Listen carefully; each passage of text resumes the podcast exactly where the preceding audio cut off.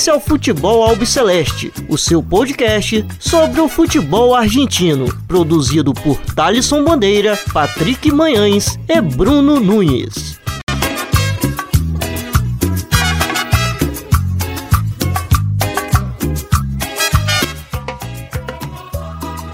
Salve, salve a todos vocês que acompanham o podcast do Futebol Celeste. Meu nome é Thales Mandeira, estou sempre na companhia do Bruno Nunes e do Patrick Manhãs.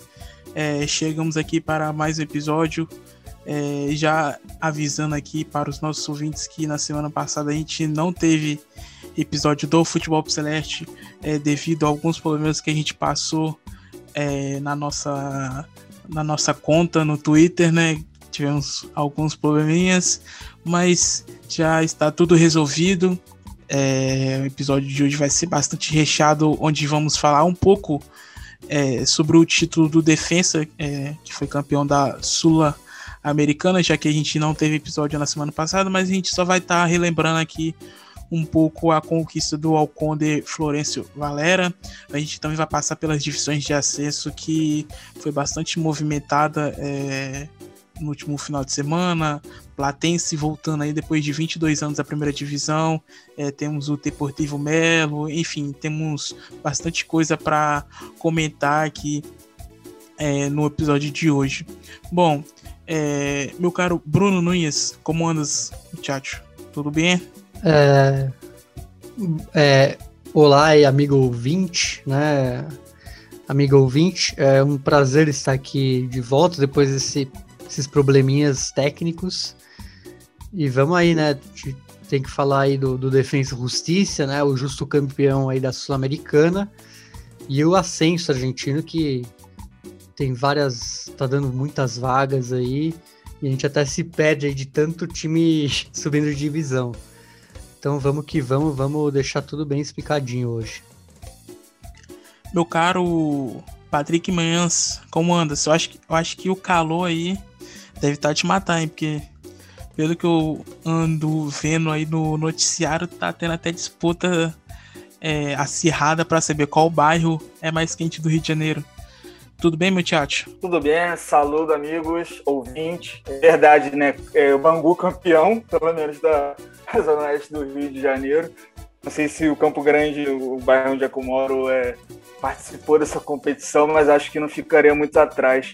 E vamos que vamos, né? Temos é, o Defensa e Justiça campeão da Copa Sul-Americana, Luiz destacou bem, merecidamente, é, apesar de não ter participado da, de maneira inteira da competição, foi a melhor equipe, então fica muito justo. E vamos falar aí também de ascensos também, é, de finais, é, alguns jogos bem interessantes, é, valeu muito a pena ver depois né, algumas partidas, né, logo depois é, de terem já conquistado né, todas essas vagas. E vamos que vamos, vamos que vamos, que hoje eu tô de 5 hoje, porque vocês aí que vão jogar de 10 aí, só bora. que isso.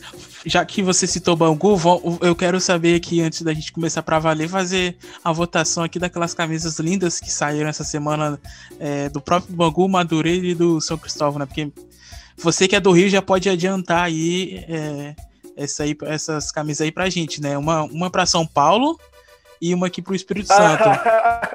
Tem que fazer essa ponte aí pra gente. Por favor. Eu queria pra mim, mano. Eu queria pra mim, mano. As três, no caso, mas eu quero escolher a de Madureira. Eu tava falando aqui no bastidor com vocês. As cores do Madureira sempre me cativou bastante, né? A combinação de cores. Então eu fico com a de Madureira. Apesar de achar as outras duas muito lindas. E o ensaio também das fotos. É, eu o vou de São Cristóvão. É, eu vou sigo aí com o Bruno, que é de São Cristóvão, preto e branco, combina perfeitamente com o meu clube daqui, Rio Branco, então tá, tá tudo, tudo em casa. É...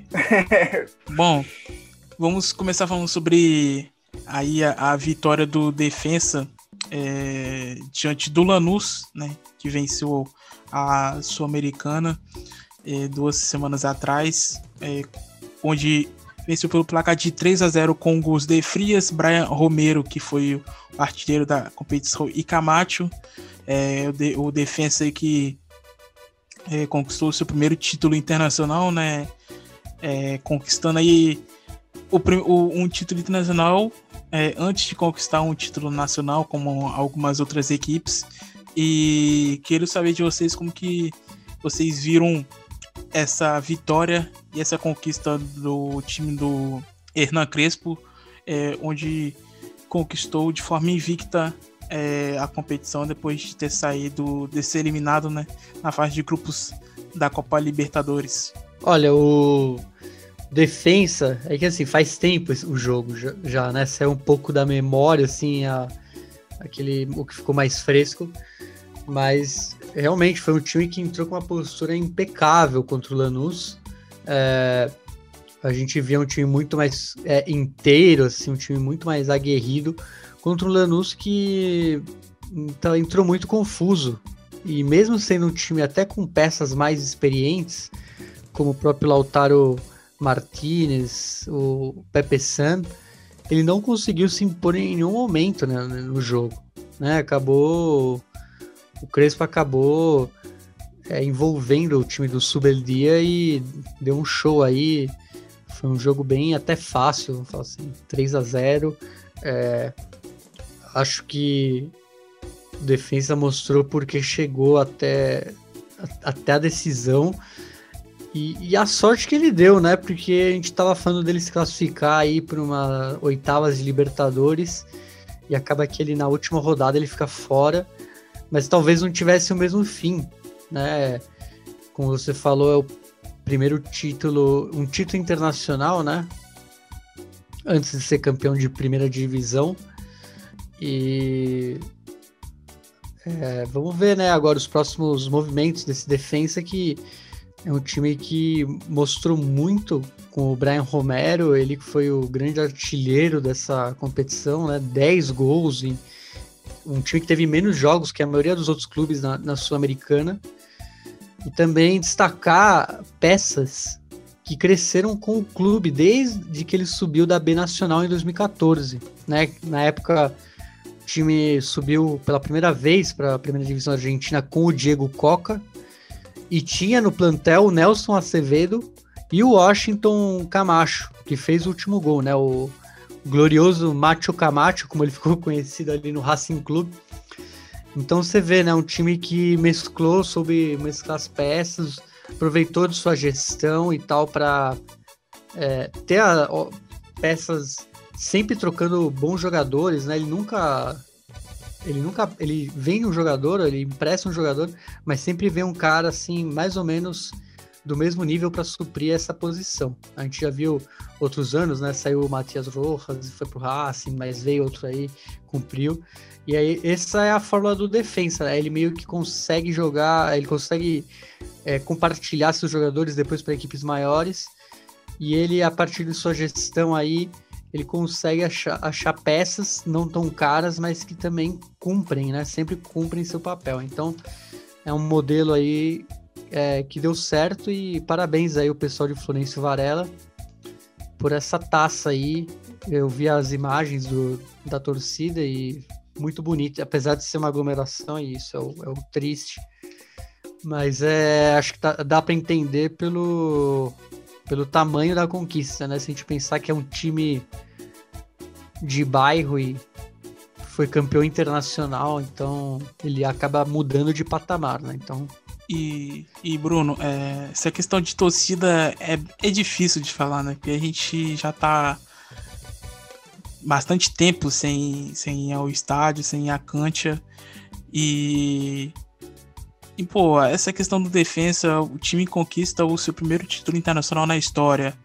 É, é impossível, né, de, de não comemorar, né? É, é mesmo aquela. É, é, aquele, é aquele caso de a gente entender o lado de fora do estádio, mas não conseguir entender, por exemplo, aquela aglomeração é, de torcedores disfarçados de patrocinadores, parceiros Sim. dos clubes, que aconteceu tanto na Sul-Americana como na Copa Libertadores. Aquilo ali foi um fiasco que, assim, foi algo deve ser condenável mesmo, é algo deplorável e que não surtiu nenhum peso para a Comebol. Foi o quê? 14 mil dólares a, a multa, sabe? Tipo, não, que é nada não valeu de nada. É, exatamente. É, mas, tipo assim, eu é, nessa questão do defensa e, e até do próprio é, Platense, que a gente vai falar mais é, mais pra frente do episódio, eu entendo e compreendo, porque, tipo assim, é, é uma conquista é, que o time que a, a própria já acho que jamais imaginaria que ia acontecer. E entendo o lado do, do, do ser humano que tá ali, que tá naquela vontade de celebrar, mas tá numa pandemia e, tipo, você não sabe quando vai acontecer outra vez. Então, a oportunidade ali é única dele comemorar esse momento histórico do clube, né, Bruno? Sim, é um momento histórico e a gente nunca sabe o futuro, né? Sim. É um time com poucas glórias também, então, de repente, sei lá, vai perder essa gestão, né? Tem, como eu já falei do Bragarnik e tal, é, pode ser que o time volte a ser um time de segunda divisão e seja um time sei lá, figurante na Argentina. Então nunca se sabe, né? Acho que o torcedor que foi lá pensou muito nisso. Se, tipo, pô, pode ser a única vez que eu, que eu vejo meu time. Claro, obviamente, isso é um, é um pensamento até mais pensando no agora e tal, né? Porque imagino que o Defensa talvez seja um time que a gente ouça muito, né? Se profissionalize ainda mais, pode até ganhar um campeonato argentino em alguns anos. Mas é isso, fica no. Ainda fica na especulação. Então acho que dá para entender a, o que levou os torcedores a aglomerar. Talvez seja, tipo, pode ser o último, único ti, título eh, grandioso que a gente tenha na, na história. Então, vamos aproveitar. É, é, me surpreendeu você ter falado do Christian Braganic bem no comecinho do nosso episódio. Eu achei que você que você não iria comentar sobre ele, mas é, não, é, só um detalhe só, só para né, não esquecer. Lá vem. Não, não, mas é, é isso, né? É que assim, é, é, o, é o modelo dele de gestão, é como eu estava falando ali na minha fala inicial, né? Ele pega os seus é, empresariados, e como ele é um empresário muito é, relacionado, tem muitos agenciados, ele consegue montar um, um elenco com pouco dinheiro se a gente for ver, né, o, o defensa não, não faz uma grande contratação, né? São nomes. Alguns estão saindo de, um, de uma fase ruim, outros são jovens, outros são experientes. Não é um, não é um cara que putz, usa da influência dele, sei lá, ele contrata só o cara caro e tal. Então é o que vem funcionando, né? Gente, como eu te falei bem, ele, ele consegue suprir bem com o pouco que tem. Então é por isso que deu certo. É só a gente ver os técnicos que o Defensa teve. Todos têm algum tipo de protagonismo depois que saem do clube. É, essa relação de mercado com. Perdão, Luiz. É, eu só queria dizer que essa relação de mercado do Defensa e Justiça com relação a jogadores e técnicos é uma coisa muito interessante, porque não é de hoje. Ela vem de um tempo atrás com um ciclo primeiro de técnicos que tem uma ideia de jogo bem semelhante, Claro que cada um com seu toque, sua maneira de ver, sei lá, sua maneira de fazer a, a sua saída de bola, ou os seus atacantes, ou como o meio de campo vai funcionar. Mas a estrutura de, de capta, é, captação de jogadores é muito interessante porque é de vários tipos. Primeiro, jogadores jovens pegam emprestados de grandes clubes para depois jogarem no seu contexto é, com, ganhando muita experiência. Aí, muitas das vezes, esses empréstimos eles vêm com uma cláusula de compra, caso eles é, consigam é, chegar numa expectativa que faça com que seja suficiente para jogar mais uma temporada. E outra é são tipos de empréstimos, até mesmo contratações pontuais. Por exemplo, o caso do Brian Romero, que era um jogador totalmente afastado dos clubes que estava jogando, ele era um pouco, ele não tinha toda essa relevância, mas que a sua forma de jogar funcionava totalmente com o defesa e justiça do Crespo, que era muito diferente do BKSS, jogando com três atacantes, é, geralmente era 4-3-3 com saída de zagueiro, com saída de mais um meio-campista, e o Crespo ele opta por dois atacantes, e aí vem a compra do Walter Bow, né, que são atacantes também que que acabam conversando demais. O, o Walter Boa é mais um finalizador e o Brian Romero é mais um. É, é, ele é um armador barra finalizador também. é, a, o achado do, do tem o, o Enzo Jeremias Fernandes ganhando também espaço no lugar do Acevedo. Então, é, um, é uma visão de mercado que eu acho muito interessante com relação à captação e também é, o, os, os, lucros que, que isso acaba dando, né? A, se eu não me engano, a melhor contratação, a melhor venda do Defesa e Justiça não foi tão, não foi há tanto tempo atrás, né? Que foi o Lisandro Martinez, que é visto como um projeto de zagueiro para a seleção argentina. E aí agora tem o Crespo é, como técnico já sendo sondado como seleção chilena, estava é, sendo cotado agora para o Independiente. Né? Então eu acho sensacional como o Defensa e Justiça consegue potencializar jogadores no, no seu próprio contexto, é, junto também dos seus técnicos. É, isso vem desde o, desse ascenso aí que a gente falou em 2014 com o, o Diego Coca. Porque o Diego Coca foi pro Racing, a gente teve o BKSS. Eu não sei se teve o, o Jorge Almiron, que foi finalista da Libertadores com o Lanús, mas tenho quase certeza que sim. Sim, sim, é... ele e o Olan, o Ariel Olan também. E o Ariel Olan, exatamente.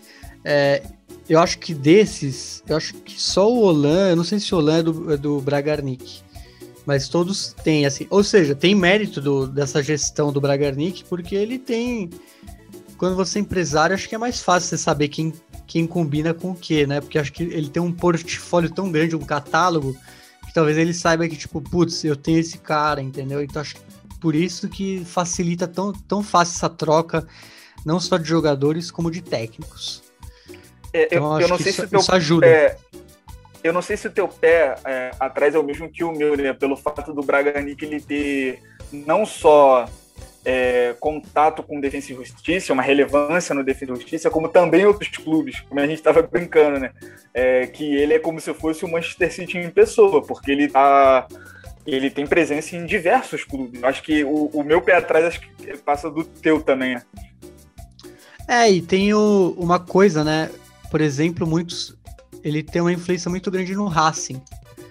E é um caminho normal a gente ver, né? Os jogadores do defensa vão pro Racing ou pro Independiente. Por isso que a gente, a gente viu, né? O, o Coca vai pro Racing, o BKSS vai pro Independiente, depois vai pro Racing. Matias Rojas sai do defensa, vai pro Racing. Então, é, eu não sei como é para quem é torcedor, porque acho que talvez, apesar de estar colhendo bons frutos, talvez tenha um sentimento de tipo ser um time meio escanteado, né? Tipo, ah, deu certo aqui, vamos vender pro Racing, vamos, vamos, vamos vender pro Independiente. Talvez tenha um pouco disso. Eu acho que o medo do torcedor mesmo ele cabe com relação à, à formação de elenco, né? Porque se a gente pegar o elenco da, da primeira fase da, da, da Libertadores, na fase de grupos, o time era totalmente diferente, né? Claro que a pandemia acabou atrapalhando, né, é, e faz, fazendo com que esses contratos fossem encerrados é, antes, é, terem o contrato é, rescindido, mas se a gente pegar o primeiro time de 2020, o time tinha Nery Cardoso, sabe, que acabou jogando em outros lugares, então é, eu acho que é uma preocupação muito grande do torcedor com relação a isso, né? De viver apenas de empréstimos, não apenas de empréstimos, mas a maioria como, como empréstimos, mas sempre tendo a garantia de que ali podem colher bons frutos. E uma curiosidade aí a quem gosta, né? A gente tá falando de um, de um time jovem, né? O Defensa, jovem entre aspas, né? Mas que foi campeão da primeira C em 85, da B 97, em 2014 subiu da B Nacional para a primeira. E ele, ele é verde e amarelo, né? Como vocês viram aí, como quem acompanha o futebol argentino sabe. Só que nos primeiros anos na AFA, lá na década de 70, ele era azul e branco, que é como ele foi fundado. Mas lá em Florencio Varela tem uma empresa de ônibus chamada El Alcon. Se vocês conseguirem aí dar um Google e botar como é esse ônibus, ele é um ônibus verde e amarelo. E eles começaram a patrocinar o Defensa, só que com o tempo, o Defensa mudou toda a sua identidade visual por conta desse, desse busão aí, desse ônibus. Então acabou que eles, por conta do patrocínio da, dessa via é, linha de ônibus, eles viraram um time verde e amarelo. Então não era um time verde e amarelo, nasceu azul e branco. e só por patrocínio que mudou. E bom, é, depois dessa curiosidade do Bruno, é, agora a gente vai entrar é, no assunto sobre a volta do Platense é, para a primeira divisão é, no último domingo. É, venceu nas penalidades o Estudiantes de Rio Quarto, que havia perdido a final contra o Sarmiento de Junín. É, a equipe que a partida terminou empatada né, em, em 1 a 1 e nas penalidades aí o Tense, como é conhecido, a equipe de Calamares é, venceu nos pênaltis pelo placar de 4 a 2 é, depois do, do, Patrick e do Bruno é, fazerem os comentários sobre a vitória aí, é, do Platense, a gente vai colocar uma entrevista curtinha que a gente fez com, com um torcedor do Platense, comentando é, sobre essa volta do clube, é, sobre é, o encontro, né, ou na, na verdade o reencontro né, com o seu rival argentino Junius El Bicho de la Partená, é, e também sobre a, uma possível venda é, do, do jogador palafetino é, que é do, é, foi criado né, do Platense, era do Platense, foi para o Deportivo Cali e, e, e provavelmente está indo para o River Plate. Mas, Bruno, é como que você viu aí é, essa volta aí do Platense para a primeira divisão argentina no último domingo? Ah, é um time muito tradicional que a gente sempre ouviu falar, mas eu nunca tinha visto na primeira divisão. Ah, é um time sempre que tá ali na. Tava entre a primeira nacional, né? A segunda divisão e a B metropolitana, né? A terceira. Então a gente sempre via ele ali.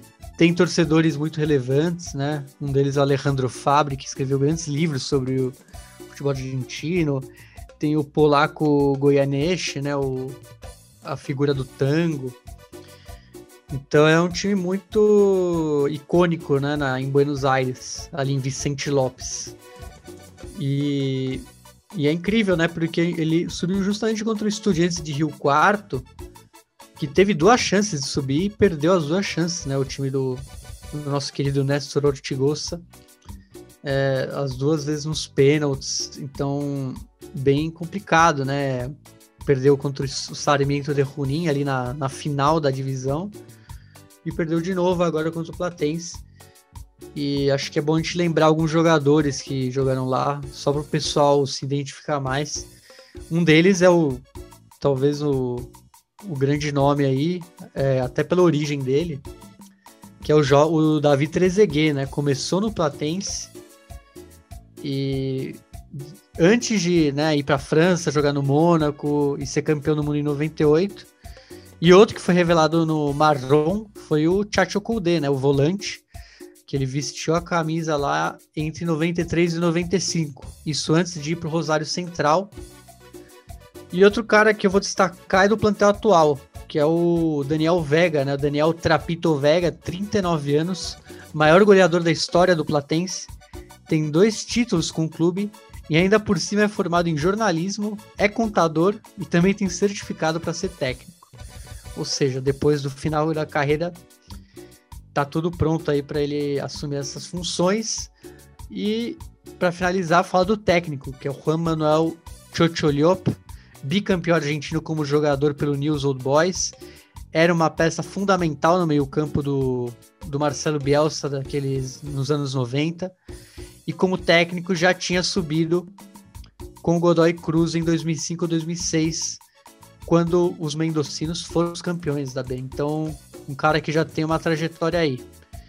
Então, vamos ver, vamos ver se, eu, se agora nesse, nesse retorno, né, depois de 21 anos, né, desde 99, se o Platense vai conseguir se manter aí na primeira divisão por muitos anos. É, e, e, nessa volta também do, do Platense, ele reencontra o, o, seu um seu rival que já não via há bastante tempo, né, Bruno? Que é o Argentino Júnior. Tipo, o Argentino Júnior é um, um, que mais ele tem essa rivalidade mais acirrada com com com Calamar, né? Mas tem outras equipes também que, que o Platense tem rivalidade ali é, em Buenos Aires, como Chacarita, É, se não me engano, tem com Ferro também algumas rivalidades ali, além dessa com El Bicho, né? É, tem o Tigre também. Acho que o Tigre é a maior, é, até pelos anos que ficou fora da primeira divisão, acabou perdeu um pouco o costume desses jogos contra o Bicho. E o Tigre também aparece como um grande rival, até por ser um time que tem mais, é, mais costume de jogar a B lá na Argentina. Então acho que esse clássico mais refrescante, né? Ficou mais na cabeça do torcedor do Inter do Platense. Bom, e Patrick, é, como que você viu essa parte? Não viu tudo, na verdade, né? Não viu tudo. É, os meios aí ilícitos é, não deixou você ver a partida toda. É, mas o que você viu aí de, de um pouco é, do Platense. E se quiser falar algo também é, sobre os estudantes de Rio Quarto, que a gente que eu comentei antes aqui no começo, é que ele teve duas oportunidades é, de subir. É, teve aquela final, né, é, contra o Sarmiento de Ronin, onde perdeu também nos pênaltis, é, desperdiçando a, a primeira oportunidade, né, é, de subir a primeira divisão e agora no último domingo também perdendo nos pênaltis é, a segunda chance de subir a primeira divisão. Então fala um pouquinho do Platense e, é, e o time aí do Ortigosa é, que não conseguiu o tão sonhado acesso é, para, para, para o time de Rio Quarto. Bom, primeiro eu queria é, falar que com relação aos jogos do Ascenso eu não tenho grande familiaridade, né? Eu nunca, é, nunca fui de pegar essas finais assim, né? de acompanhar mesmo, né? Mas foi uma experiência muito bacana, né? Acho, é, creio que vai ser para todo mundo que, que gosta de futebol argentino e pegar para acompanhar porque é uma não não quero dizer atmosfera porque o jogo também tava não tinha torcida né? tinha algumas pessoas ali e tudo mais declarando apoio mas o, o, jogo em si né a velocidade do jogo é outra né e eu acho bacana porque é, na, naquele sentido de, de alguns jogadores estarem um pouco acima do peso e tudo mais e não é uma pelada, é, é, uma, é algo valendo mesmo. Histórias estão sendo contadas ali. E gostei muito de, de, um jogador é, do, do Platense, né, que, que é o atacante, né, o Curuchê, porque ele, ele destaca aquele jogador. Você olha para ele, você tem aquela.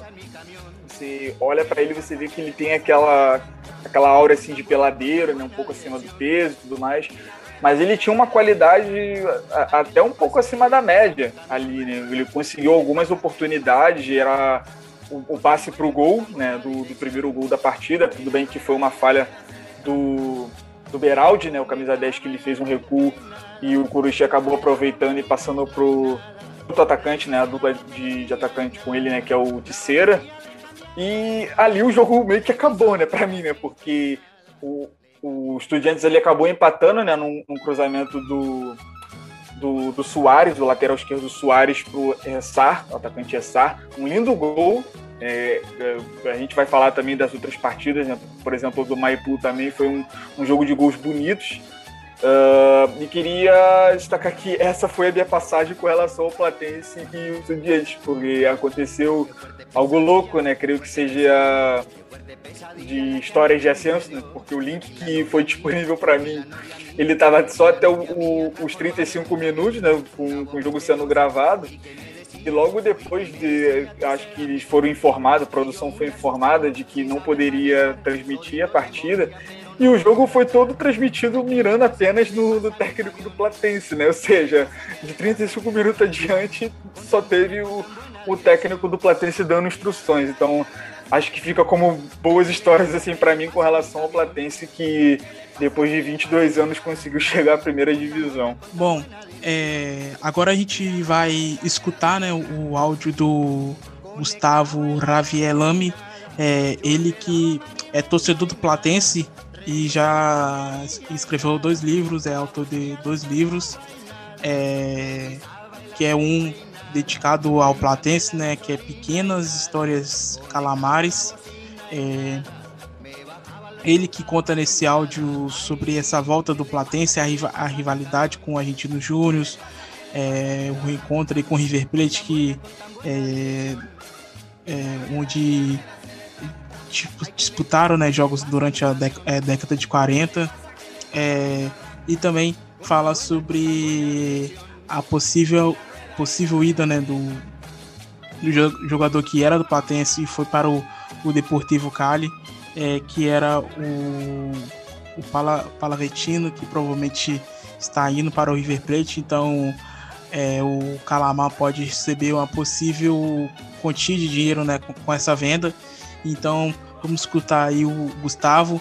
É, quero agradecer ele imensamente por ter participado, é, de estar participando aqui conosco, de ter enviado esse áudio é, falando sobre essa volta do Platense. Muito obrigado, Gustavo. É, e logo em seguida o Bruno vai fazer um resuminho é, dessa fala dele. Mi nombre es eh, Gustavo Lami, yo soy hincha de Platense. Eh, además de ser hincha, fui mucho tiempo jefe de prensa de la institución y siempre sigo ligada. Hace poco escribí un libro que se llama Pequeñas Historias Calamares, que refleja la historia de Platense eh, desde su nacimiento hasta la actualidad. Eh, el partido con Río Cuarto lo viví con mucha atención. En la previa enfrentábamos un equipo muy, muy duro, uno de los mejores equipos que se había reforzado muy bien y además de ser el mejor equipo, era uno de los candidatos eh, a ganar el ascenso. Eh, es un club que en el 2016 estaba en el torneo federal y que había ascendido de forma polémica a la B Nacional, donde un jugador el uruguayo Tejera había declarado que antes de ascender y para poder ir al equipo, el presidente de esa institución le dijo que venga, que, el ascenso estaba comprado. A través de, bueno, de esa declaración muy polémica, Estudiante de Río Cuarto empezó a hacer un club senarado, eh, Platense había empezado bien el torneo antes de la pandemia, había terminado el año 2019 primero, pero había perdido muchos partidos en el 2020 a través de la reestructuración por la pandemia, bueno, se vio beneficiado en el cambio de fixture, eh, pero esto tampoco fue tan fácil, tuvo que compartir grupo con estudiantes de Río Cuarto y tuvo que jugar más partidos de visitante que de local. De hecho, en la primera parte jugamos eh, dos partidos Em, jugamos un partido de visitante, otro de local y después dos partidos de visitante. Las primeras cuatro fechas fueron muy, muy duras, incluyendo el partido previo de la primera rueda con Río Cuarto, que empatamos uno a uno. Después de esto llegamos a la última fecha contra Temperley, eh, primeros, y eh, después en un partido muy polémico, Estudiantes de Río Cuarto le ganó Agropecuario, ambos equipos también luchaban por ser primeros. Eh, le ganó 4 a 0 y nos despojó del primer por goles. Los goles de Río Cuarto fueron bastante polémicos eh, con respecto a lo que pasó en el partido. Fue un partido muy extraño. Agropecuario no le podían llegar y de repente le hicieron tres goles en 15 minutos. donde se adujo que el defensor de agropecuario, Federico Rosso, estuvo lesionado y por eso vinieron esos goles tan raros. Pero bueno, Federico Rosso a la semana jugó como si nada contra Atlanta. Con este panorama en donde, este, bueno, Estudiante de Río Cuarto es un equipo, digamos, polémico y que había clasificado en forma polémica y que nos había despojado de la primera final en forma polémica, fuimos a jugar la final. La final en la previa, como, como les decía, era enfrentar un equipo duro, un equipo candidato, un equipo que en la previa tenía más fútbol que nosotros, pero Platense ya había jugado la semifinal en forma muy este, buena, había jugado como se había jugado las finales, a veces no, no bien, pero sí eh, con, mucho, con mucho temperamento y con mucho oficio sacó el partido adelante. Y así fue la final, la verdad que empezamos bien, empezamos ganando, después nos quedamos un poco con un golazo del el cocuartense. Eh, la verdad que ese fue el peor momento de Platense cuando se empezó a venir Río Cuarto. Eh, pero pudimos aguantar eh, el partido y, fuimos a los penales. la verdad que en los penales en ningún momento pasamos momentos de zozobra, los tiraron todos bien y ellos, bueno, erraron dos y pudimos ascender. Fue un partido muy tenso, un partido donde estuvimos muy nerviosos los hinchas, pero que realmente fue un desahogo después de 22 años en donde hemos pasado de todo, desde partidos insólitos hasta suspensiones, hasta por un gerenciamiento, eh, jugadores que venían, que no se sabía cómo habían llegado a jugar en la institución, de dudosa trascendencia. Y bueno, eh, la verdad que a través de, ese momento y de, esa, de, ese partido eh, nos desahogamos y pagamos la condena de tantos años de, malos manejos en la institución. Con respecto al partido de Argentino, ya pensando en la Superliga, la verdad que para el hincha de Platense es el partido más esperado, junto con River Plate. Además de ascender después de tantos años, es un orgullo poder eh, volver a la Superliga y enfrentar a River, que es uno de los mejores equipos de América y que es un equipo que siempre fue clásico de Platense en la década del 40 y del 50. Y también Argentinos, el rival que es, fue un partido clásico en los últimos años que estuvimos en la B, que empezó en 1980. Y bueno, más allá de que las restricciones que hay por el COVID, que la verdad que lamentablemente no podemos ir a, ni siquiera a nuestro estadio, eso es una lástima, se vive con un poquito de bronca, pero realmente con todo lo que hemos pasado estos años en la B Nacional y en la B Metro, eh, que estén estas restricciones no, no molestas tanto, eh, ya que volvemos a jugar con los grandes de la Argentina. Eh, la expectativa de que Platense, bueno, a través de River, mm, como saben, Agustín Palavecino, que es un jugador que yo conozco desde hace mucho, cuando estaba en prensa, en las inferiores de Platense, un gran jugador, un clásico número 10, un jugador que le puede dar mucho a River.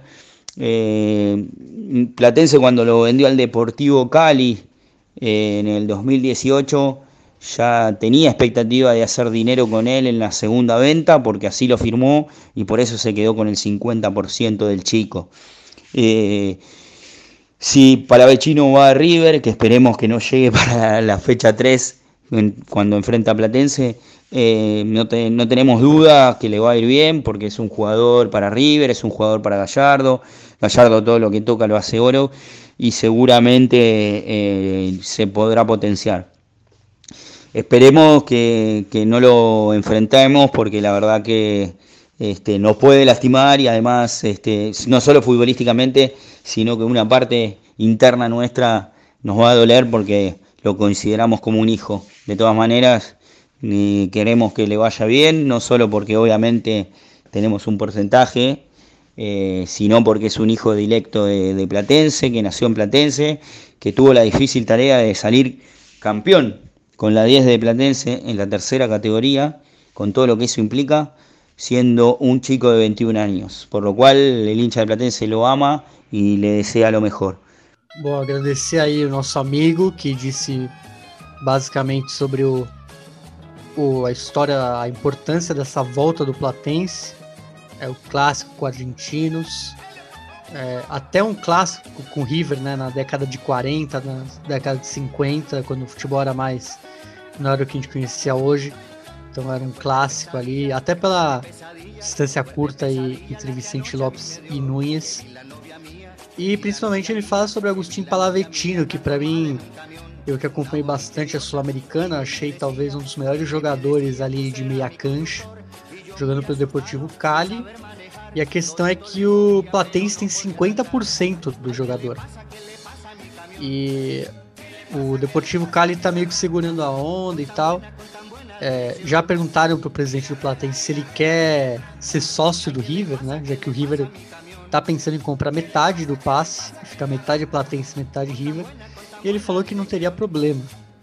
Então vamos ver aí os próximos, é, o próximo o desenrolar aí dessa transferência e se vamos ver se vai sobrar uma grana pro Platense, né? Porque se o River só comprar metade do Cali, né, o Platense ainda vai ter 50%, não vai ganhar nada. Mas talvez ajude para valorizar o jogador em uma futura venda aí. Já que eu vejo muito muito futuro no Palavetino, ele que é primo do de outro famoso jogador, né, o Eric Lamela. É, isso aí eu também não, isso eu não sabia não, foi pego, foi pego de surpresa.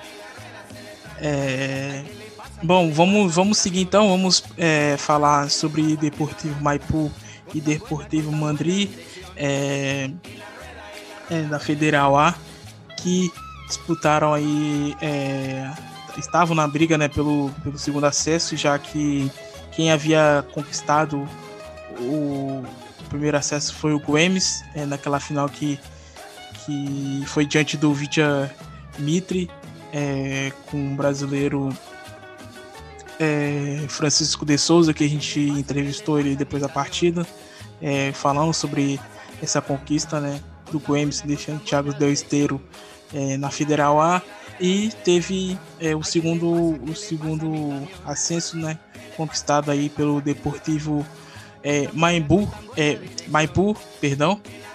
Bruno, como que você viu essa partida, esse jogo é, que tem como um, um, torcedor que acabou frequentando né, alguns jogos depois que é, a temporada acabou, que é o Enzo Pérez, é, jogador missionário, jogador do River Plate, que tem bastante identificação é, aí com o clube. É, um time histórico, né, de Mendoza, é, volta à segunda divisão argentina, lugar que não fazia parte desde 1992. Justo ele que foi um dos times que fundou a B Nacional em 86, sendo o primeiro time de Mendoza a jogar esse torneio. E como você já falou, Thalisson, é, o Enzo Pérez é um dos revelados ali no Maipu.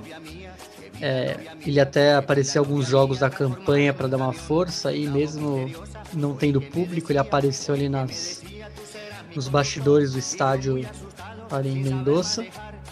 Outro jogador muito importante da história que surgiu ali em Maipu, no Maipu, foi o Pedro Valdemar Manfredini, que foi ídolo do Racing e da Roma né, nos anos 50 e 60, que é mais famoso até por ter sido citado, mais famoso para nós jovens, né, que não vimos ele jogar, que ele foi citado no, no Secreto de Sus Ojos, né, o, o filme ganhador do Oscar, naquela cena que o escrivão Andretta fala pro Pablo Sandoval, né, sobre o, os jogadores do Racing. E ele até fala, né, que o Racing comprou é, o Manfredini pelos mendocinos por dois pesos, né, tipo, pouca grana, e resultou ser um jogador extraordinário para a sua época. Então, outra curiosidade aí do time de Mendoza e, bom, o Deportivo Madrid é, não terminou ainda o sonho do acesso. É, estamos falando do time profissional mais austral do mundo. Isso significa que ele fica mais ao sul do mundo, né, mais perto da Antártica de que qualquer outro time no mundo. E ele deve enfrentar o Santelmo, que também perdeu a sua decisão é, na primeira B metropolitana. Então vai ter um jogo entre os dois para ver quem ficará com a última vaga na Primeira Nacional. Resumindo, Bruno, é, para o pessoal entender, né? Porque você já falou é, no episódio passado, mas vale ressaltar é, quantas vagas é, vai ter na, na Primeira Nacional dos times que subiram. Vão ser cinco vagas. Né? São duas pro Federal A duas para B Metropolitana e uma nesse playoff aí que vai ter entre a primeira entre a B Metropolitana e o Federal A. Então são duas de cada divisão e uma agora nesse confronto aí que a gente vai ver que vai ser até hoje no dia que a gente está gravando, né? Deportivo Madrid e Santelmo. É. O o Santelmo, né, que, que perdeu a, a, a, sua decisão, né, para o Tristan Soares. É, bom, é, agora a gente vai falar sobre a partida entre Doxu e Deportivo Merlo é, pela primeira C, que aconteceu no último domingo no estádio do Independente, né, no Libertadores da América é, em Avejaneda, o Doc Sul, que fica em Avejaneda, pertinho ali. É, acho que faz parte, não sei como que é a localização exata, é, mas faz parte de Avejaneda. É, Sul que começou vencendo a partida, mas tomou a virada aí na segunda etapa com Romero e Parron é, fazendo é, os gols. O segundo, que foi do Parron, é sendo é, de falta, inclusive. E o Deportivo Merlo aí do é, Clemente é, Rodrigues, é, jogador do Boca Juniors, é, subindo aí de divisão. Bruno, é, sobre essa partida, é, seus comentários é, da, do Merlo aí é, na primeira B. Ah, o Merlo não jogava a primeira B desde 2015. É, então faziam seis, vão fazer seis anos, né? Agora 2021. Então ele volta. E o destaque é o show de veteranos, né? A gente tem uma final cheia de veteranos. Do lado que subiu, né? Você já falou, o lateral Clemente Rodrigues, ex-Boca e São Paulo. E o Doc Sud tinha uma seleção de veteranos. É, do, do River, principalmente, né? Tinha o Gustavo Oberman, tinha o Christian Tula, que também jogou no Independiente, Leandro Caruso e também o chinês Matias Jimenez.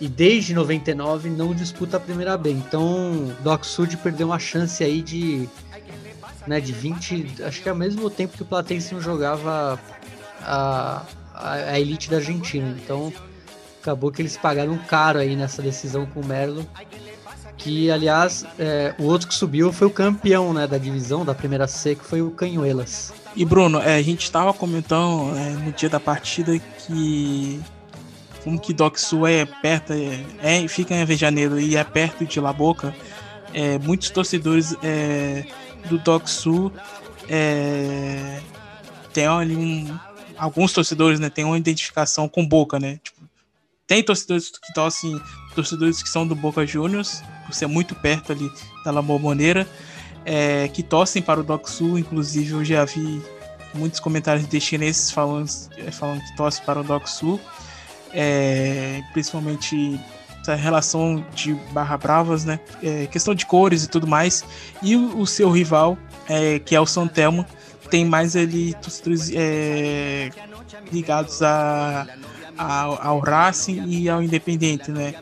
É, inclusive, um documentário sobre é, Barra Brava, não sei se é aquele espanhol é, bastante famoso, é, tem um torcedor do São Telmo conhecido como El Gordo, que no meio do documentário ele saca uma arma e dá um tiro pro alto. É, nessa parte que fala que ele é da Barra do São Telmo, em outro, em outro em outro vídeo sobre Barra Brava, se não me engano, que foi feito pela A Liga, programa que era da Band, que estava é, fazendo matéria sobre é, as torcidas da Argentina que viriam para o Brasil, mostrou o próprio esse torcedor do São Telmo falando que é, falando que ele era torcedor independente, né? Então é, as equipes de Avejaneiro têm essa bastante ligação aí com, com esses dois times. Ah, mas é o que a gente conhece um fenômeno, um, fenômeno argentino do, do bairrismo, né? O, o, Inch, o Incha argentino tem seu clube do coração, vamos dizer assim, né? Boca, os grandes. Mas todos também é, apoiam o clube do seu bairro, né? E muitos fazem isso, né? Eles são barra brava tanto do Boca quanto do time do bairro que é o caso aí do Sud e Santelmo tem essa ligação aí com as barras do, do Racing e do Dependente, né? Dois rivais que ali no Santelmo eles meio que se juntam. Bom, e Patrick, é, você quer fazer um comentário sobre a vitória do Deportivo Merlo diante do Doc Sul, é, que subiu é, para a primeira B? Bom, eu queria destacar né, alguns personagens, eu tenho três, mas eu queria dizer que essa partida entre Doc Sul e Deportivo Melo é, foi uma daquelas de ascenso em que histórias é, foram contadas de uma maneira assim incrível, né? Porque Eu já estava com uma expectativa de ver a partida muito por conta do Clemente Rodrigues. Eu gosto muito desse jogador, daquele, daquele tempo do Boca dos anos 2000. É, não era o primeiro jogador que eu via, claro, que admirava tanto, mas pelo, só pelo fato de saber que tem algum jogador em atividade daquela época já me cativa bastante, né? Que além do, do Clemente Rodrigues, né, tem o, o próprio Cariaga, né, que já é do Doxu, e do Parron, né, que decidiu a partida, né? Mas eu queria falar primeiro da, da partida em si, né? É, partida não é, da altura do, do que era o jogo, né? Da importância do jogo, foi uma partida tecnicamente assim bem apresentável, é, podemos dizer, né? principalmente no meio de campo. Uh, eu gostei um pouco da postura do Deportivo Merlo desde o início, né, com posse de bola, com um pouco de agressividade, mas foi o, o Doc Sul, né, que, que, conseguiu abrir o placar primeiro, né, principalmente com transições, né, é, destacar o, o, o meio campista é Cariaga, que eu destacar ele não só pelo gol, mas um pouco da presença dele, porque ele estava um pouco mais leve, né, se movimentando bastante, tudo bem, é tudo mais. É, parecia estar tá, assim em uma forma muito acima, não só dos companheiros, mas como também uh, do adversário, né, do Deportivo Merlo. E isso foi já uh, no, no, primeiro tempo mesmo, né? E logo na segunda etapa o, o Deportivo Merlo acabou é, assumindo tendo um pouco mais de protagonismo, num volume maior né, de, de jogo, principalmente de bolas paradas, porque o Doxu conseguia anular um pouco esses espaços e o Deportivo Melo acabava não tendo tantas opções assim.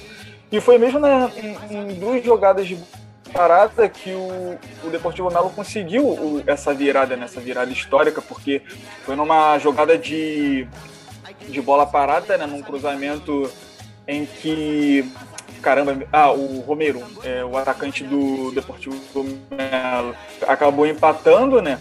E logo, e logo no momento que já era superior, né? E minutos depois, né, um pouco já pro final da partida, é, o, Parron, o Parron que acabou entrando ali no meio campo, né, no lugar do, do Reda, é, ele e o Garcia, é, entre parênteses aqui, né, acabaram ditando muito bem o ritmo né, do, do jogo pro, pro Deportivo Melo.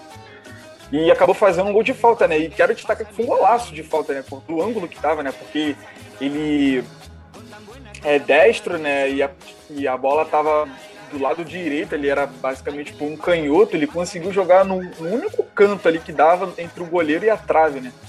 E outra coisa que eu queria destacar também é que foi uma a, a, a, televisão que transmitiu, né, foi uma do clube, né, do clube do Deportivo Melo, né, e, e eu queria falar que com relação à transmissão eles estavam todos parciais, né, com, com relação ao jogo e tudo mais. E até mesmo na virada que aconteceu, eles estavam um pouquinho assim, é, na deles, mantendo toda a calma. Mas foi só o juiz é, é, anunciar os acréscimos que, tipo, xingamento pra tudo qualquer lado, né? Teve o comentarista é, gritando igual um louco, que pediram pênalti e tudo mais. Então, é uma daquela, daquelas transmissões que a gente morreria de rir se tivesse aqui, né? Se chegasse aqui na gente, né? Aqui no Brasil.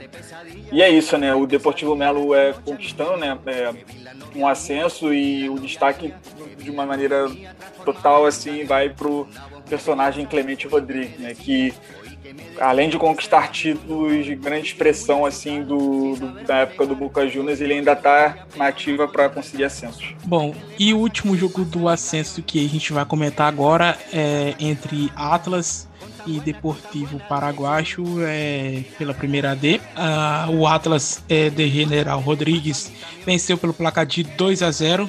É, Bruno, é, sobre o Atlas, é, essa vitória, essa conquista aí é, para a primeira C, como que, como que você viu é, essa partida? É, vale lembrar que a outra equipe que subiu foi o Claypole, é, vencendo o Liniers.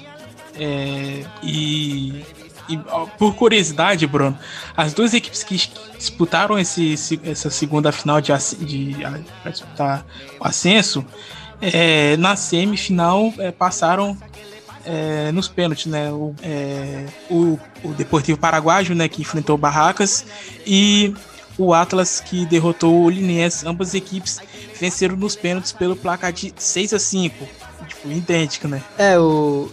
É, teve essa coincidência e acho que a gente viu quem acompanha o ascenso percebeu como são jogos de ida apenas, né? Jogo único. Teve muita disputa de pênalti. Né? Os times estão bem. É, imagino que segurando um pouco o ímpeto. E por isso a gente teve muita disputa de pênalti nos ascensos. Teve, teve dia que chegou a ter três pênaltis ao mesmo tempo, assim, em, alguma, em algumas divisões aí. E, e bom, falar agora do Atlas. É, você falou, né? O Claypole foi o campeão da primeira D, que é a quinta divisão da AFA, né? É, olha a coincidência, o Claypole é rival né, do, do Defensa e Justiça dos tempos é, ali do começo da, da caminhada do Defensa. Enquanto era campeão da Sul-Americana, o outro era campeão da primeira D, né, da quinta divisão. Então, você vê como o Claypole ficou ficou bem atrás né, do rival. É, e sobre o Atlas, é, bom, é um time que primeira vez que sobe de divisão na sua história. Ele nunca tinha saído da primeira D. É, a primeira D que já foi a quarta divisão, hoje é a quinta. Então o Atlas nunca tinha se mexido dessa divisão. De, há 70 anos, né? Ele foi fundado em 51. Nunca tinha saído dessa divisão pela primeira vez consegue acesso agora contra o Deportivo Paraguaio. E, e, ele tem essa fama na Argentina de ser um time meio humilde, meio último, é, último da última divisão. Né? Ele chegou a ficar seis temporadas sem disputar nada, já que o último da primeira D acaba sendo rebaixado para um limbo, que é basicamente ele fica um ano sem jogar nada, porque ele não existe divisão embaixo, ele é rebaixado para o limbo e de tanto ser um time tão humilde que em 2006 a Fox Sports passou a fazer um documentário sobre o dia a dia no Atlas de General Rodrigues e acabou que o time começou a ficar muito popular, né? Não apenas na Argentina, mas em toda a América Latina, vamos falar, América Latina que fala espanhol, já que a Fox Sports é, começou a passar para todos esses países. Foi uma série de 2006 até 2017 e com isso, o documentário mostrou a evolução do clube, já que ele começou a, a levar holofotes que o time lá de General Rodrigues, Rodrigues nunca teve. É, então ele começou a ter mais investimento, patrocínio, começou a criar personagens conhecidos para o público. É o técnico Néstor Retamar, tinha um atacante que era um argentino brasileiro, o Wilson Severino. Então, é, vamos dizer que o, o, o, povo da América Latina aí que tinha a Fox Sports acabou pegando o gosto aí pelo Atlas.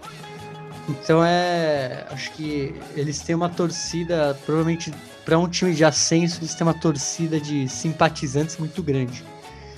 Então vamos ver aí se ele se mantém aí na primeira C próximo ano. É próximo ano não, né? Próxima temporada.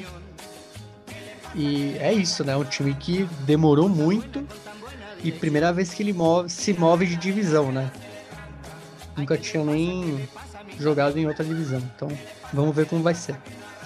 E vale lembrar também, Bruno, que é, você estava tentando procurar né, o, os episódios, mas simplesmente o time subiu de divisão e sumiu é, os vídeos, né?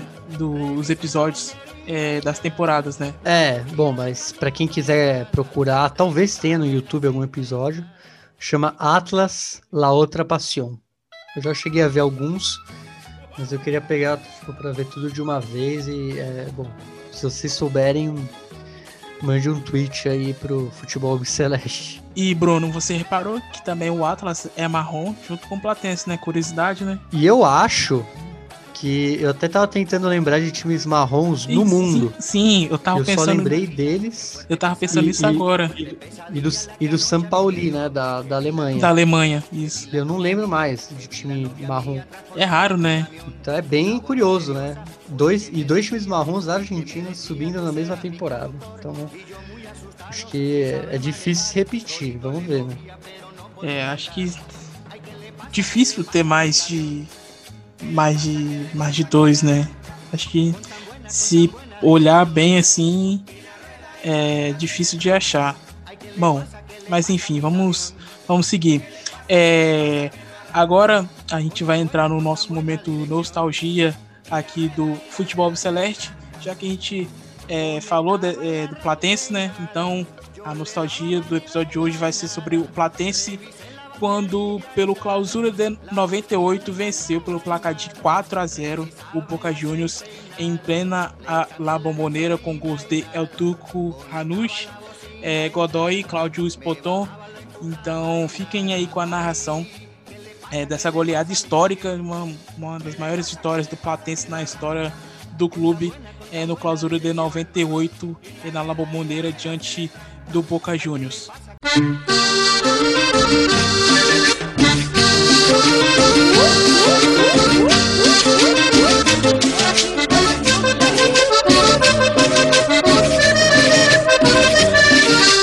Me parece, va. No, trabó Fabiani, se la lleva. Tatán, tatán, tatán, tatán. Fabiani, tatán, tatán. ¡Qué golazo! ¡No! ¡No, Fabiani! No se puede ¡Era el creer. gol de la fecha, Gamboa! No se puede creer.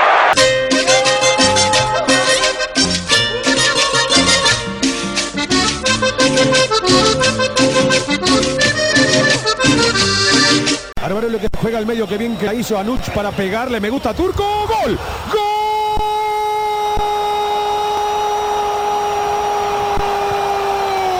Invita que lo busque Espontón. Solo está Godoy. Se va a frenar Espontón.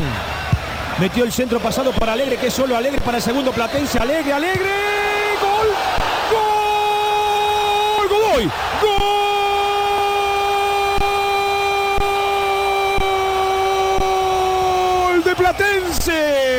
Queda la duda si Godoy estaba en posición adelantada. Pero gana Platense. 2 a 0. Llegó Godoy.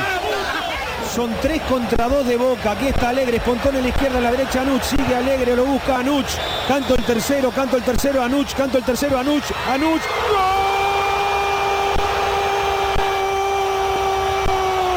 ¡Gol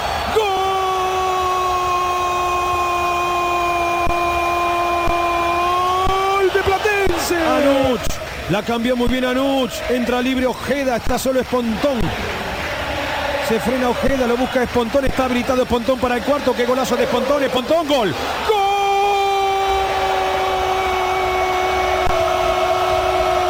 ¡Gol! ¡Gol de Platense! É, vamos destacar o El Turco Hanush, né? Maurício Hanush, que infelizmente morreu no ano passado por causa de um. É, decorrência de um câncer de estômago, é, em maio de 2020, é, aos 43 anos. E como curiosidade, além de fazer esses gols pelo Platense, ele chegou a compartilhar o, né, o vestiário no Sport em Lisboa com o jovem Cristiano Ronaldo. Também jogou em outros times lá de Portugal, Espanha, até da Albânia ele chegou a jogar. Mas é, acho que. E também um passo importante pelo Independiente, né? Que foi o passe em 98 e 99, que acabou levando ele para o Sporting de Lisboa. Bom, chegando é, ao final de mais episódio aqui do Futebol Celeste, mas antes é, da gente encerrar, essa semana saiu é, os grupos da antiga Copa Diego Armando Maradona. Por que antiga? Porque a partir desse semestre vai se chamar Copa é, da Liga, como vinha sendo chamado anteriormente antes do falecimento de Don Diego. É, então, na zona A ficou é, River, Racing, São Lourenço, Argentino Juniors, Banfield, Estudiantes de La Plata, Colón, é, Rosário Central, Aldo Civi, Arsenal Sarandi, Central Córdoba, é, Godoy Cruz e Platense. É, na zona B ficaram Boca Juniors, Independiente, Huracan, Vélez Sácio, Lanús, Rinácia La Plata, União, News Old Boys, Patronato, Defensa e Justiça, Atlético Tucumã, Tajeres e Sarmiento de Junín. É, bom, é, o campeonato né, começa é, na próxima sexta-feira, dia 12. É, então tá espalhado é, 13 equipes dividido em dois grupos. É, a competição não tem rebaixamento e vai até maio. É, os clássicos é, que vai que vai acontecer são Argentino Júnior e Platense, que a gente comentou, São Lourenço e Huracan, é, River e Boca, Banfield e Lanús, Racing, Independente, Estudiantes e Rinácia, Central, é, Rosário Central é, e nos Old Boys, Colón e União. Bom, é, eu acho que é isso, né, companheiros? É, meu caro Bruno Nunes e Patrick Manhãs, é, falamos aqui do começo do episódio sobre é, o Defensa e o Justiça, né, que, que conquistou é, de forma invicta o título da Sul-Americana há duas semanas atrás. É, falamos sobre aqui divisões da ciência, os times que subiram, é, o Platense, o Atlas, o Deportivo Merlo. É, acho que é isso, né? Um resumo do que aconteceu é, na última semana do futebol argentino, meu caro Bruno Nunes. É, muito obrigado pela sua companhia, pela parceria de sempre e até a próxima, companheiro. Eu que agradeço, Thalisson, mais uma vez estar aqui com você e com o Patrick Manhã. Já mando, eu deixo meu abraço ao companheiro de bancada virtual.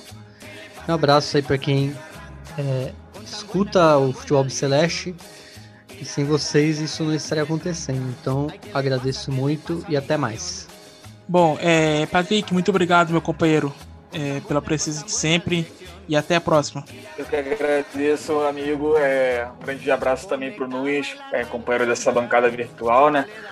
E agradecer né, a todo mundo, né? Vocês também pela moral também, que estão aqui conosco, ouvindo cada episódio e compartilhando. É, de muito agrado mesmo. E a vocês também, né? É, meus compadres que é, toda semana no grupo de WhatsApp, estamos aí fazendo roteiro, estamos aí fazendo, produzindo o melhor possível. É isso, galera. Até a próxima semana e vamos que vamos. Bom, então é isso. É, quero agradecer é, mais uma vez aqui o Gustavo Javier, torcedor platense, que é, contribuiu aqui com, com esse episódio falando do, Cala, do Calamar, né, que subiu a primeira divisão da Argentina. É, muito obrigado, Gustavo. É, fica aqui os nossos abraços. É, e também você, ouvinte, é, que acompanha o Futebol Celeste, tem dado é, o retorno, contribuído, divulgado os nossos episódios. É, muito obrigado. Até a próxima. E de encerramento, vamos escutar o relato do Ezequiel Butti, é, da rádio meio partidário, né, do, é, que se chama Platense Aloantio. Ele que narrou dessa forma é, a volta do, Platen, do Platense à primeira divisão da Argentina. Va a arrancar ejecutando Hernán Lamberti para Platense. Se, pasa, se parará en el arco el arquero Brian Olivera. En el arco que cuidó todo el segundo tiempo. Arranca la tanda de penales aquí en Rosario. Para sufrir hasta el final, hincha de Platense. Porque así manda la historia. Primer penal de la serie. Lo va a patear Hernán Lamberti. La orden de Pitana va Lamberti. Gol de Platense abajo fuerte. 1 a 0 Platense Bortigosa. Buena definición del capitán del Calamar, un potente remate sobre la derecha. Se tiró bien Olivera, ¿eh? adivinó el palo, pero fue muy abierto el disparo del 5 de Platense. No llegó nomás el arquero. Platense arranca derecho, arranca convirtiendo y ahora va Estudiantes. Sí, señor, y va el hombre que nunca falla, Néstor Ortigosa. El hombre que ha ahorrado solamente un penal en toda su carrera. Jorge de Olivera que se mueve en el arco de Platense. Fuerte, larga carrera de Néstor Ortigosa. Va Ortigosa, Dol. No erra Néstor Ortigosa. 1 a 1 la serie. Le va a pegar Nicolás Salazar el segundo penal para Platense. Se mueve el arquero Brian Olivera de un lado para el otro. La orden de Néstor, Néstor Pitana va Salazar. Gol de Platense. 2 a 1 las cosas, Sancho. Le va a pegar Marcos Fernández. Acomoda el zurdo de la pelota. Se mueve Jorge de Olivera un poquito, acomoda los pies. Jorge de Olivera, la orden de Pitana. Va Marco Fernández. ¡Afuera! ¡Afuera! Arriba del travesaño. Marco Fernández. 2 a 1. Platense arriba y el tercer penal para el marrón. Al alambrado de la tribuna Diego Maradona, la ejecución la sacó con la vista. En este caso Jorge de Olivera. El marrón se pone 2 a 1. El calamar se pone 2 a 1, recordamos, empezó ejecutando Platense, así que en este momento tiene ventaja parcial cuando va a empezar la tercera tanda. Le va a pegar Luciano Recalde. Se mueve Brian Olivera. La orden de Néstor Pitana. Va Luciano, va Recalde. Gol de Platense. 3 a 1. Para el descuento, para el 3 a 2. Tercer penal para estudiantes. Se mueve un poquito de Olivera, ahora se haga zapa. La orden de Pitana, corta carrera de Padilla. Gol de estudiantes. 3 a 2 las cosas, cuarto penal para Platense. Lo cierto es que tendrá este cuarto penal Platense. Haga zapado el arquero Brian Olivera. Le va a dar Matías. La orden de Néstor Pitana. Va Matías. Baticera. Gol. Entró con suspenso la pelota. 4-3. Cuarto penal para estudiantes. 4-2, perdón con suspenso, pero muy abierta, imposible de llegar para el arquero que igual se tiró para el otro costado, cuando lo festeja todo el banco de suplentes de Platense, la conversión de Ticera, acá con un histórico, con Trapito Vega, de cara a la tribuna, de cara a los periodistas, metiendo un puño para festejar la ejecución, y se viene entonces el cuarto disparo de estudiantes. Para el mejor jugador de la cancha, para Gastón Benavides. Lo tiene que atajar Jorge de Olivera. Va Gastón Fernández, la orden de Pitana Fernández. ¡La vida de Olivera, de Olivera! ¡De Olivera, de Olivera, de Olivera! ¡De Olivera, de Olivera, de Olivera! ¡Señoras y señores! ¡Señoras y señores! ¡Platense! ¡Platense! ¡Platense! ¡Sí, Platense! ¡Platense, señoras y señores! ¡Platense se va de la vez! ¡Platense se va de la vez! ¡Atacó Jorge de Olivera! ¡Platense se va de la vez! ¡Platense revive! ¡Platense paga el castigo! ¡Platense paga la condena! ¡Platense paga la pena! Y si usted quiere creer en la numerología, Platense, Platense, en el año 2021, con su Frategui 2021, allí en Vicente López, Platense. Platense querido, Platense se va de la B, Platense se va de la primera B, se va porque tiene huevo Platense, se va porque tiene huevo, Platense se va de la primera nacional, Platense vuelve a casa, Platense vuelve a la máxima categoría del fútbol argentino, después de casi 22 años, 22 años tuvieron que pasar para que Platense vuelva a casa, a su lugar, a la máxima categoría del fútbol argentino. Platense se va de la B. Atajó de Olivera el último penal. Como si no fuera sencillo. Como si no lo fuéramos a sufrir, sí. Sí, Platense se va de la B. Platense se va de la B. ¡Pero nunca va a volver! ¡Vamos! ¡Vamos! ¡Vamos la puta madre! ¡Vamos!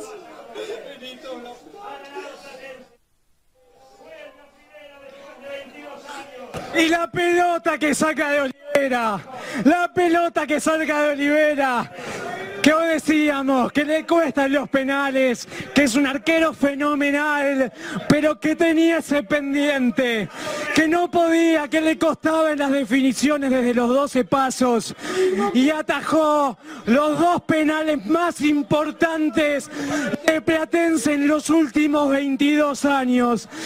Platense es de primera, Platense vuelve a primera división. Este grupo soñó con este momento. Soñamos, soñamos con participar de esta transmisión. Una década transmitiendo a Platense. Platense, viejo, vamos! Y llegó este momento, el mejor momento que nos podríamos haber imaginado. Tenía que ser de esta manera. Sabíamos que íbamos a sufrir, no sabíamos que tanto. Y de Olivera nos dio un respiro, nos salvó el corazón un ratito más. Podría haber habido otra definición. Y la sacó de Olivera y Platense de primera división. Y disculpe, pero claro, nos estamos abrazando todo. ¿Qué COVID ni COVID? ¿Qué COVID ni COVID? Platense se va de la B, si el año era difícil, si el contexto lo pedía, casi sin gente, polvo unos pocos que se pudieron acercar, que pudieron entrar. Y nosotros, aquí en la cabina número 4, lo voy a dejar al señor Tom Pertusi para que haga el sonido, el sonido. Platense se va de la primera B. Señoras y señores, Platense vuelve a casa. Platense es de primera. Para nunca más volver. Pero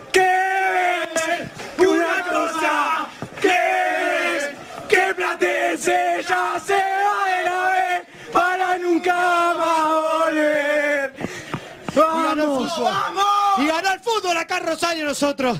¿Qué quiere que le diga? Nosotros tenemos que empezar a bajar la persiana. Tenemos que ir a festejar, somos hinchas. Ese. Sí. La cantidad de calamares, no me quiero ni imaginar, en Vicente López, en Saavedra, en toda la ciudad de Buenos Aires, en toda la provincia de Buenos Aires, en todo el territorio argentino. Es imposible pensar en los miles de mensajes que no solo recibimos...